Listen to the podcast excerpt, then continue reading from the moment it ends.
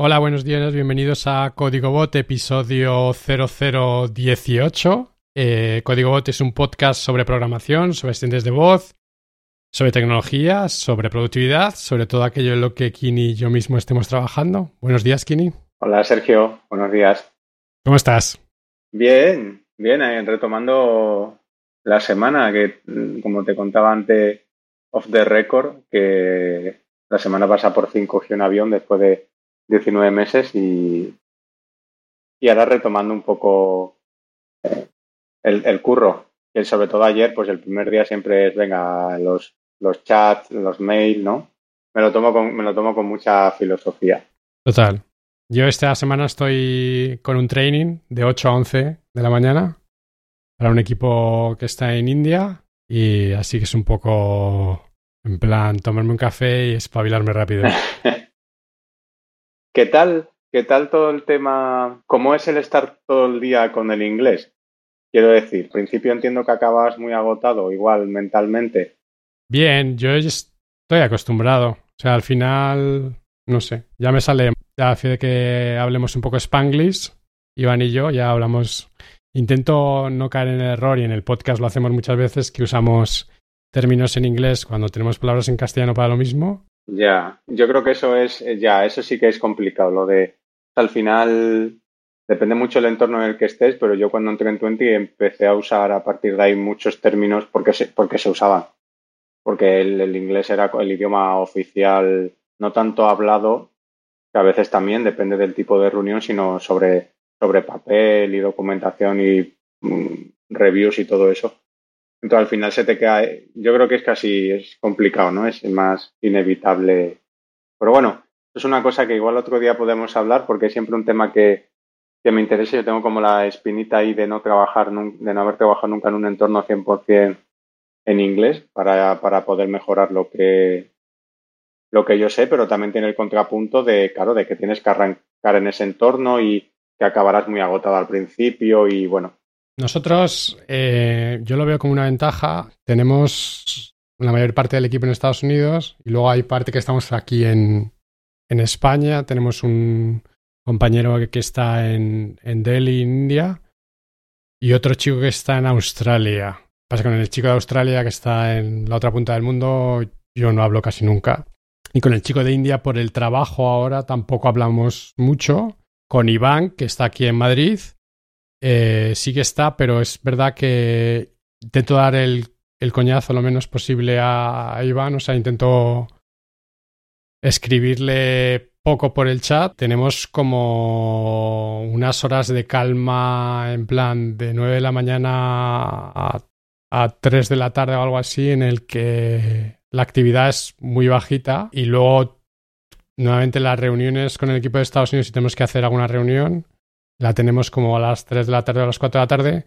Es decir, que, mm, a ver, en mi trabajo siempre puedes estar mirando cosas, porque al final tenemos la comunidad esta de Gitter y las notificaciones de GitHub y mil cosas, que todo eso va en inglés. Pero sí que es verdad que tenemos bastante tranquilo esa franja de horas. yo ahí normalmente, esta semana es una excepción, normalmente no tengo... He tenido alguna vez algún...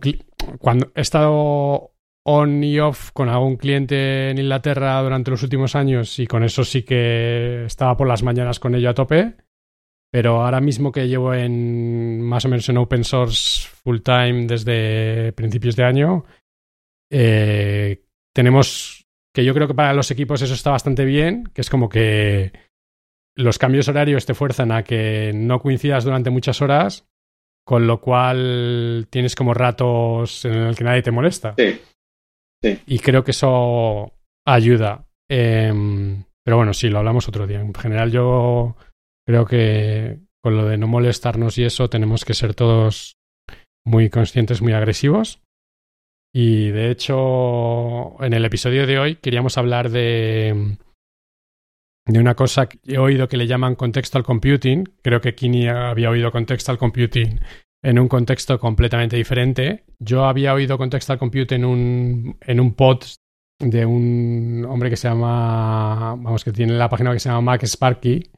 Y básicamente la idea es intentar, y creo que hay, estoy de acuerdo con él, e, ellos son de la opinión que con toda la información que tenemos y todas las cosas que tenemos y todos los recursos y posibilidades que tenemos en los ordenadores y los dispositivos que tenemos, gran parte, no sé si llamarlo éxito, la palabra éxito a lo mejor no es la mejor, no sé si la manera de ser más productivos o de hacer lo que realmente intentamos o queremos hacer es no dejarnos llevar por las distracciones, ¿vale? Entonces, la idea es configurar tu máquina, configurar tu equipo para hacer la tarea que quieres hacer. Es decir, te pongo un ejemplo muy, muy fácil de entender. Nosotros grabamos el podcast utilizando un programa que se llama Audio Hijack y yo, por ejemplo, la tengo también corriendo Skype porque lo grabamos por Skype. O sea, Skinny graba en su lado el MP3, yo grabo en mi lado el MP3 y yo estoy haciendo un backup del audio de Skinny por Skype y Kini está haciendo un audio del backup por Skype. Vengo de perder una grabación de un training, así que la parte de backup me toca un poco más de, de lleno hoy. Y entonces la idea es que yo en mi ordenador le diga, ahora voy a grabar un podcast y se me abra Audio Hijack, se me abra Skype, se me abra la nota de los show notes cuando Kini y yo de verdad hagamos show notes y un outline como Dios manda, que no lo hacemos mucho, la verdad. Se me abra, por ejemplo, yo qué sé, el, en el repo. Nosotros tenemos en GitHub varios repos y la idea es un poco esto, ¿vale? Entonces descubrí hace un tiempo una aplicación que se llama Bunch, que la página web es bunchapp.co y básicamente la idea de Bunch, o sea, es eh, Bunch es, no sé si es como racimo en inglés o ramillete o algo así. Entonces la idea es una aplicación que tú te la instalas en Mac y básicamente te crea un, un menu bar, un item en el menu bar del Mac, y tú le básicamente defines archivos de texto, es decir, el tío ha hecho como una especie de, de utilidad para una especie de englobar comandos, es decir, pondré un ejemplo del archivo para el podcast, pero básicamente tú le puedes decir, voy a abrir el Bunch y te, doy algunos ejemplos de lo que tengo. Sí, pero es como si tú tienes una orden, ¿no? Y ahí ejecuta varias, varias cosas, ¿no? Eso es. Entonces tú le puedes decir desde abrir aplicaciones hasta abrir páginas web, hasta abrir páginas web en navegador determinado, hasta abrirte aplicaciones en una cosa determinada. Te pongo un ejemplo. Nosotros, yo trabajo en, en Micronaut y en Micronaut son módulos, ¿vale? Entonces, si en teoría, estamos intentando mantener cada uno ciertos módulos. Entonces, si yo quiero trabajar en el módulo de AWS y no quiero verme distraído por las mil notificaciones que hay en otro módulo, yo tengo un bunch que básicamente lo acabo de abrir y tengo eh, enfrente, me abre Docker si no la tuviera abierta, porque tenemos algunos tests que para ejecutarlos tiran de test containers. Me abre, eh, yo tengo un servidor Apache en mi ordenador que me saca la documentación del módulo S en local. Entonces me abre una pestaña de Safari y me la pone en el localhost Micronaut AWS. Me abre otra pestaña de Safari y me abre el proyecto de AWS. Es decir, me, abre, me va a github.com barra Micronaut Project Micronaut AWS. Me abre las notificaciones de GitHub filtradas por ese proyecto. Me abre el Finder en ese. O sea, yo y os me está funcionando bastante bien y os recomiendo que lo uséis. Yo he llegado a la conclusión que la única manera de tener eh, una organización en mi ordenador que sea que básicamente mi ordenador no me explote es tengo un directorio GitHub en mi usuario y dentro de GitHub tengo un directorio por cada organización, es decir, es como la, las rutas de GitHub, es decir, la organización de Micronaut se llama Micronaut Projects. luego yo, por ejemplo, mi usuario personal se llama ese del amo, es decir, dentro de, de mi usuario home tengo barra GitHub, barra Micronaut Projects, barra Micronaut AWS. Y para lo de código bot, pues tengo barra GitHub, barra código bot, barra códigobot.com, que es el repo de, de la web. Entonces, básicamente, para cada proyecto de Micronaut de estos tengo un bunch que me abre una serie de pestañas en Safari me abre el terminal en ese directorio, me abre el, si recuerdas del episodio en el que hablamos de aplicaciones, te dije que hablaba que usaba una aplicación para Git que se llama Tower, me abre Tower para ese repositorio y me abre el proyecto en IntelliJ. Y luego en Bunch, si le, cuando acabe de trabajar en eso, le pulso y me cierra todo esto. ¿Vale? Entonces, luego puedo saltar al siguiente proyecto. Y se pueden hacer cosas tú como en. en o sea, en Bunch es como si escribieras un archivo de, de Bash, por así decirlo, y él cada vez que lo pulsas te lo ejecutara.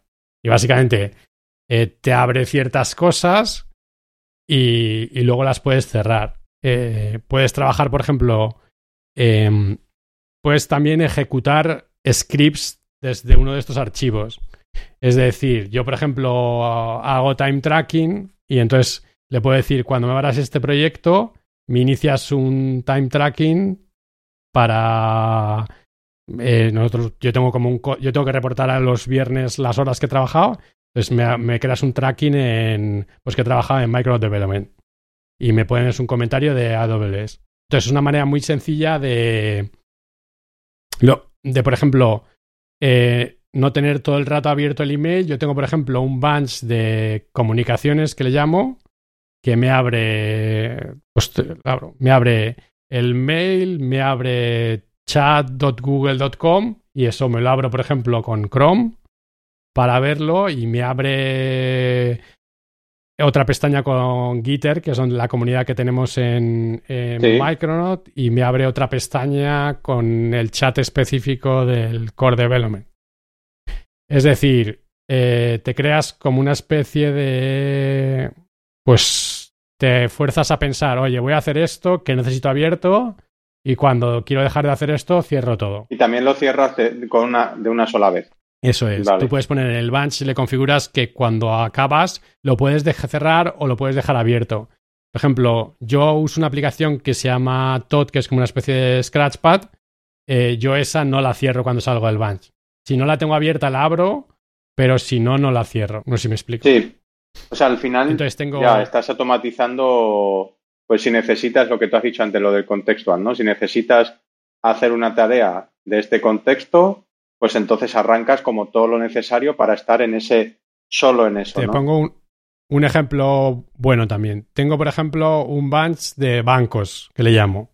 Entonces, eh, y aquí una queja, eh, la gente de BBVA son la hostia y en las cuentas de Netcash, que es como la parte de empresas que tienen, a no ser que tengas en Safari eh, como deshabilitar las protecciones estas de Do Track, no te carga. Entonces me tengo que abrir la página del BBVA en Chrome. Entonces tengo básicamente un, un bunch que me abre la página del BBVA, la página de ING, donde comparto una cuenta con mi mujer, y en otra página de BBVA Personas. Y si quiero echar un vistazo a los bancos por la mañana, pues lo hago del tirón, ¿sabes? Y me abre todas las pestañas y ya está. Por ejemplo, quiero escribir un blog, ¿vale? pues tengo una, un bunch que me abre, pues igual que hablamos con los proyectos de Micron, me abre la página de mi blog, me abre el editor de texto, el, etcétera, etcétera. Tengo, por ejemplo, otro de notificaciones que me abre todas las, me abre una pestaña por cada proyecto de Micron con todas las notificaciones. Puedo ir saltando e ir tachándolas rápido. Y así una serie de... O sea, al final lo de Bunch es una aplicación que a mí me ha resultado utilidad. Si no es gratis, por cierto. Eh, si no estáis con Mac, eh, no pasa nada. O sea, al final la idea del concepto de esto es, eh, me estoy creando un poco, en vez de ir saltando de cosa a cosa como pollo sin cabeza, que lo hago y todavía caigo en eso, es un poco organizarte el, entorno de trabajo y decir, oye, ahora estoy haciendo esto y ahora estoy haciendo esto otro. Claro, o sea, esto es, acabo del contexto del trabajo, pero yo te contaba, te decía antes lo de contexto de computing y asistentes de voz y tal, sacado del contexto de tuyo, pues es por ejemplo cuando te haces la rutina en Alexa que, que básicamente le dices que te haga varias cosas relacionadas con algo, con el buenos días, porque es toda la info que necesitas para amanecer, o por ejemplo, yo quiero comprar unos LED, ¿no? Aquí en casa y no sé qué y tal, y decirle modo cine, ¿no? Y que se apague todo, se queden los LED. Sí, entiendo Entiendo que por ahí van los tiros, sí. Pues pensábamos que no estaba relacionado, pero está un poco relacionado. Sí, o sea, todo lo que sea contextual, es decir, tenemos a día de hoy tantas cosas que a lo mejor usamos o muchos aparatos que usamos en diferentes situaciones o diferentes momentos, que claro, tienes un montón de apps, pero siempre tienes que estar abriendo en el mismo momento la misma app para hacer la misma cosa, ¿no? Entonces, o no solo una. En el caso de una, bueno, pues solo es una y no, no pasa nada. Pero en el caso que tú estás contando, eh, sí que me parece guay. Yo qué sé, imagínate el rollo de entrenar en casa, ¿no? Y, y dices, venga, eh, a entrenar. Y entrenar ya significa una playlist de música concreta, una playlist de vídeos de YouTube concreta de ejercicios, eh, la luz de casa, yo qué sé, cualquier, cualquier tipo de, de cosa, ¿no? Relacionado con un con el contexto. Yo le veo, o sea, la gente puede escuchar esto, puede decir, joder, Sergio, estás automatizando esto y que te estás ahorrando tres segundos de tu vida. vale, o sea, siempre que hablamos de automatización, yo digo dos cosas. La automatización es salvar, ahorrarte tiempo. La automatización es que siempre que hagas la misma cosa tenga el mismo outcome. Es decir, que que las, o sea, las cosas se automatizan no solamente para salvar tiempo, sino para que el, eh, la calidad de lo que salga sea constante. Sí.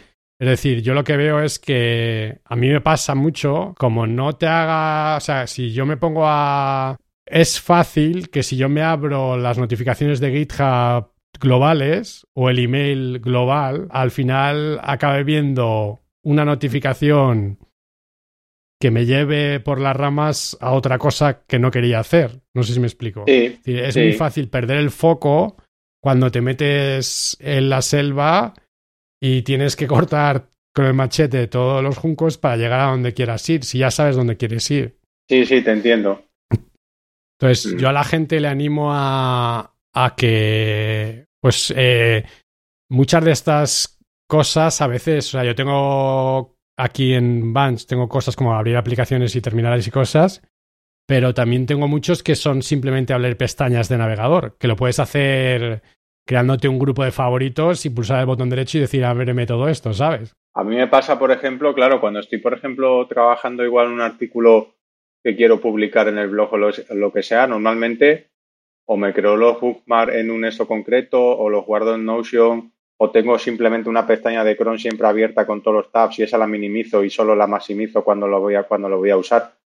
A mí se me ocurren casos de uso para lo que cuentas. Otra cosa es lo que tú dices, que luego, bueno, habrá gente que valore más o menos eso. Es como, me recuerda a la, a la, bueno, a la discusión, al debate que se puede tener, por ejemplo, con el uso de escritorios y que yo, yo nunca he usado escritorios rollo, este escritorio eh, donde están los ID, este escritorio donde está nunca ha sido así. De hecho, cuando a, Mac sacó lo de eh, poner una aplicación a pantalla completa, para mí desaparecieron los escritorios. Yo solo tengo aplicaciones a pantalla completa. Eh, entonces, quiero decir que yo creo que al final cada uno se organiza de una forma y es tener la información que necesitas en el momento que necesitas con el, con el menos coste para ti posible. Sobre todo, coste cognitivo, de que no te tienes que acordar de qué tengo, todo lo que tengo que abrir o todo lo que tengo que tener, ¿no? Que el coste cognitivo Algunas veces eso lo podemos hablar también, es un poco ya más complejo, pero eh, el tema de todas las cosas que tenemos en la cabeza y cómo las podemos volcar y librarnos de eso, pues por ejemplo, lo que estás haciendo tú, entiendo, es estar reduciendo no solo el tiempo, sino también el mantener en la cabeza qué cosas necesitas para ese, para ese contexto. No tengo que pensar, oye, me tengo que ir a este directorio donde lo tengo, lo tengo que abrir, oye, me recuerda abrirte el programa para Git, oye, ábrete la pestaña con las issues, la pestaña con los pull requests. Yo pulso un botón y se abre todo. Eso a mí no me parece. Bueno, yo, yo le veo el valor. Es verdad que yo no lo uso, pero ahora que me lo has descubierto, eh, me, lo, me lo pondré porque mm, porque me parece interesante. Creo que sí que le puedo que le puedo dar valor. La verdad es que está, a ver si, A ver si escribo en el blog y pongo un ejemplo de... Se pueden hacer cosas súper chulas. Yo no lo estoy usando todavía. Pero te puedes hacer hasta... Hay una aplicación de... Bueno, en macOS, porque Apple hace un trabajo un poco castaña, en mi opinión. Eh, el pantalla completa es un poco mierdero en, en macOS. Entonces, eh, hay muchas aplicaciones. Yo utilizo una aplicación que se llama Moon. Estuve utilizando durante varios años en que se llama Magnet, que básicamente son aplicaciones de mover eh, ventanas con shortcuts de teclado. Sí. Y en plan, cógeme esta ventana y me la pones la mitad del escritorio. Esta ventana en la otra mitad del escritorio. Esta. Yo usaba, sí, yo, yo usaba una, que no sé si es esa, pero yo lo hacía arrastrando la ventana a ciertas zonas y entonces me ocupa. A hot. Sí, Eso, ¿cómo le llaman? Como hot corners o algo así. Sí. Que en Windows creo que está desde mm, versión. claro, y entonces me iba sacando como la ventana a mitad, a cuarto, a no sé qué, y yo decidía dónde la dejaba. Eso es. Sí. Pues Bunch tiene soporte, vamos, se integra con esta aplicación. Esta aplicación te permite como, es decir, yo por ejemplo, si tú trabajas, eh, tú que eres un frontender, imagínate que trabajas con el navegador abierto la mitad de la pantalla y la otra mitad ya el IDE, ¿vale? Te puedes guardar como ese, esa configuración, ¿vale?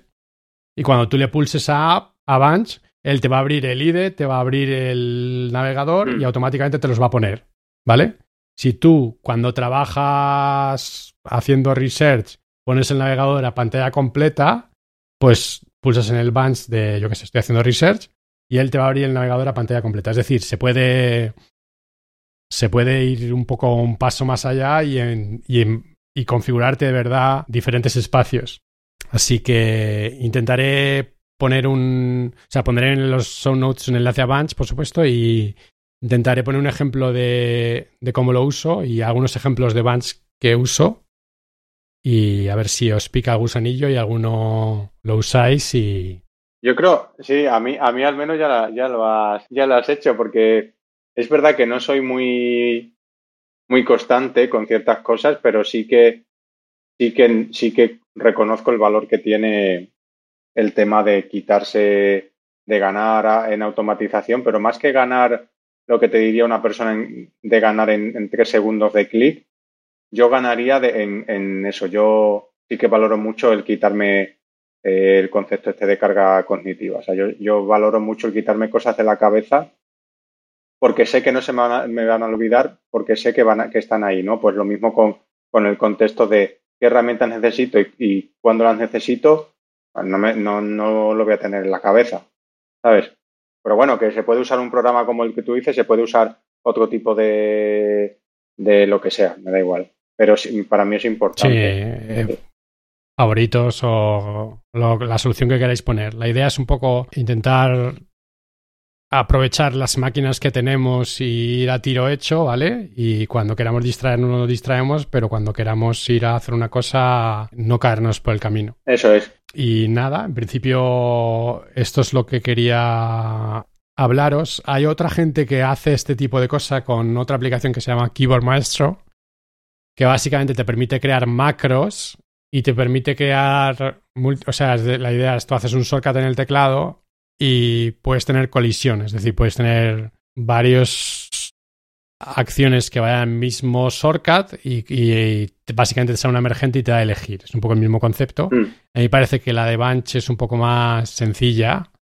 Eh, son al final son archivos de texto plano que los puedes editar en cualquier editor y son muy fáciles de entender. Es decir, abrir una URL es básicamente tener una línea con esa URL y abrir una aplicación es básicamente tener una línea con el nombre de esa aplicación. Ya lo veréis en el ejemplo que no, no tiene nada. Eh, pues nada, en principio todo por mi parte, ¿no, Kini? ¿Quieres añadir algo más? No, mira, para un día que estamos respetando lo que siempre decimos de la, de la duración, me ha gustado porque hemos ido muy, hemos ido muy al foco. Está, está bastante, está bastante bien. Además, me parece eh, intensito. O sea, no, no a las malas, sino porque es, es un concepto que, que creo que si te paras a pensar, seguro que el- mucha gente lo puede aplicar, ¿sabes? Eh, Pero claro, tienes que repasar exactamente cuáles son esos contextos, por decirlo así, y qué es lo que realmente te resulta beneficioso, ¿no? De... Claro, el, el trabajo es entender cómo trabajas. Sí, por eso. Ahí está, ahí está el kit. Perfecto, pues nada, muchísimas gracias a todos, muchísimas gracias a Kini. Muchísimas gracias a ti. Nos vemos en el próximo episodio. Venga, chao.